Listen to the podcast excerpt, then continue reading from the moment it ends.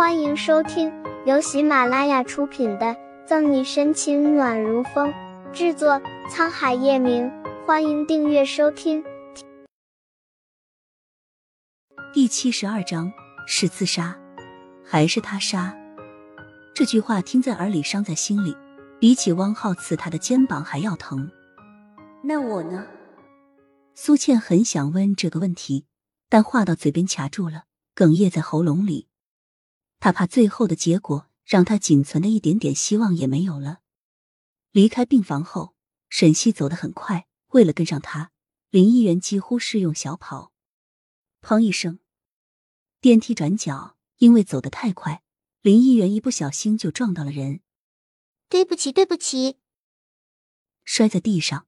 林议员顾不上屁股传来的痛，率先道歉：“你没事吧，议员？”听见动静，沈西扭过头，急忙扶起他。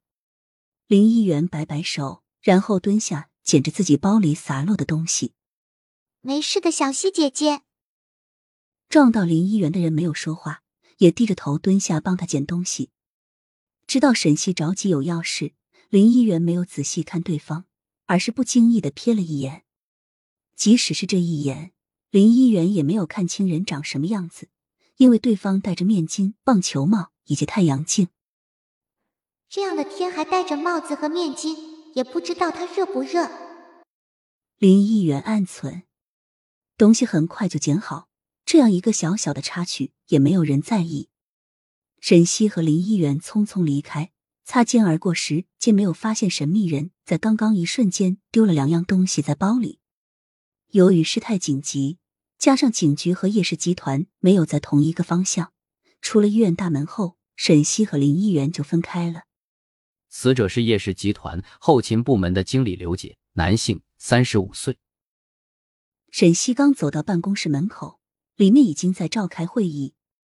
叶氏集团，叶晨玉，怎么哪哪都有叶变态的出现？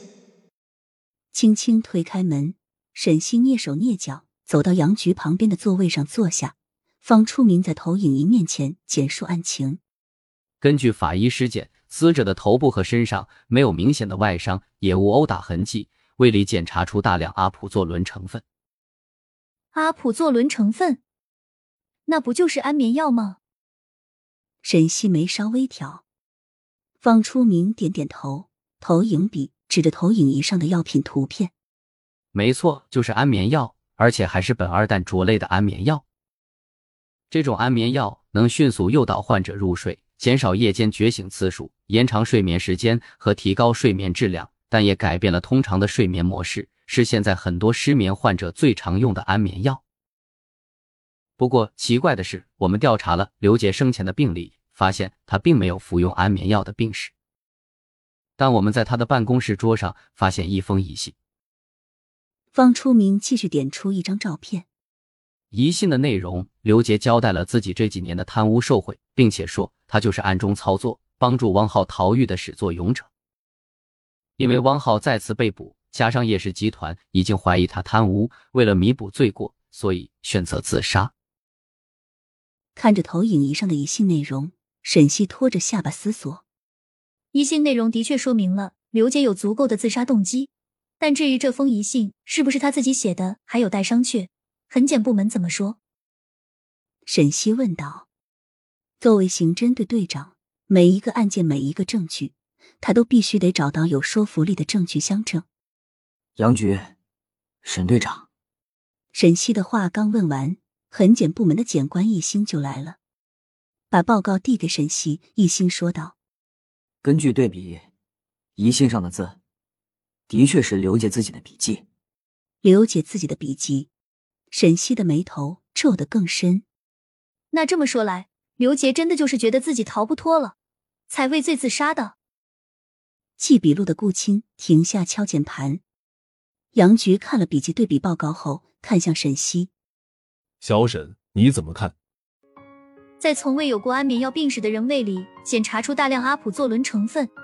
并且还在他的桌上摆着一封的确是他写的一信这一切怎么看都是自杀。沈西翻着手里的现场报告但越准备得充分也就显得越刻意本集结束了不要走开精彩马上回来。